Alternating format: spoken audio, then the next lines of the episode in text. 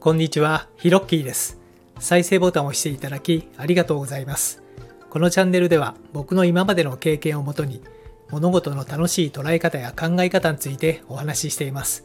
どうぞお茶でも飲みながらリラックスして聞いてみてくださいね。お急ぎの方は2倍速がおすすめです。それではホラ吹きチャンネル始まります。いつもこの放送を聞いてくれてありがとうございます。今回のテーマは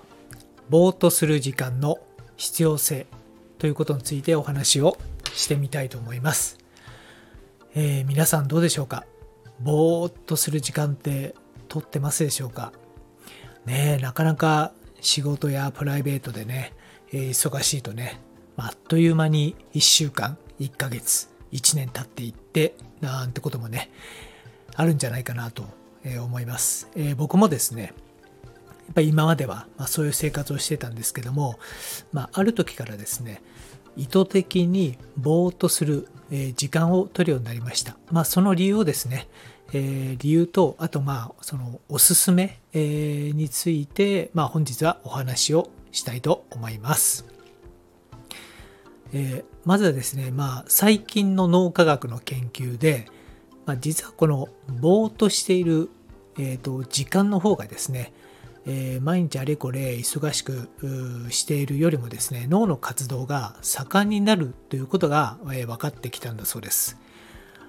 えーで大体ですねまあどれぐらい例えば忙しくやってる時とぼーっとしてる時間で脳の活動の違いがあるかっていうと時にはですねあの20倍ぐらいあの脳が、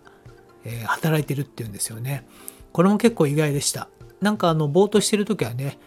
なんとなく感覚的に脳が休んでるんじゃないかって僕は思ってたんですけれどもところがところがですよ毎日忙しくね何かを考えてバババッと行動していくよりもぼーっとしている方がなんと20倍も脳を使ってるんでっていうんですよね。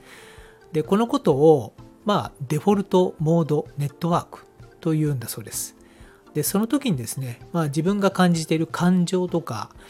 であとまあ運動とかまあ記憶などをこういろいろですねまあその経験したことですよねそれを記憶の断片をこのぼーっとしてる時に、まあ、つなぎ合わせるっていう作業をどうやら人間の脳の中ではやってるらしくてですねでそれをすることで、まあ、頭の中がクリアになってですねなんかこう創造的なものを生み出したり、まあ、アイデアを思いついたりということがあるんだそうです。でこれを知ってからですねそうかそうかということで、えー今土曜日か日曜日、まあ、週末ですけれどもまあ時間にしてまあそうだな30分から1時間ぐらいこのぼーっとする時間をですねスケジュールに書き込んで、えーするようにしてます。はい、でその時にぼーっとしてる時に何をしてるかっていう話なんですけれどもまあそうですね。自宅にいる場合は瞑想をしたりとかカフェにいる場合はただただコーヒーを飲むとかいうことをやってます。はい。でちょうどまあそういうことをねあのまあ考えていたら、まあ、ぼーっとするっていうのをそうかテーマにして話そうかなと思っていたら、えーどうやらですねなんかの記事で読んだんですが将棋の羽生さんですね。えーあの方もなんか休日には結構ぼーっとしているっていう時間も、えー多いというふうに聞きましてあの、まあ、本当にあの将棋を指す方ってもう何十歩まあ何十歩じゃないですよね。もう名人とかになると何百何千ぐらいの先まで読む必要があるらしくてですね。でそれをやっぱりこう生み出すためにこのぼーっとする時間っていうのがまあ必要だっっていう話なんですよね。なるほどなと思ってですねなので、えー意外と、まあ、脳を休めるというよりはですね脳をさらに活性化させて、えーいろんな情報を脳内でこう組み合わせる作業を、えーさせてで脳をクリアにして創造性のあるもの、えー付加価値の高いものを生み出すっていうことをやるためにぼーっとする時間を、え作るようにしました。はい、でもちろんですねその間、えーネットの、えーまあ、スマホかスマホの電源もね切って誰にも邪魔されることなくぼーっとするっていうのをですね、まあ、意図的にやるっていうのもおすすめです。はい。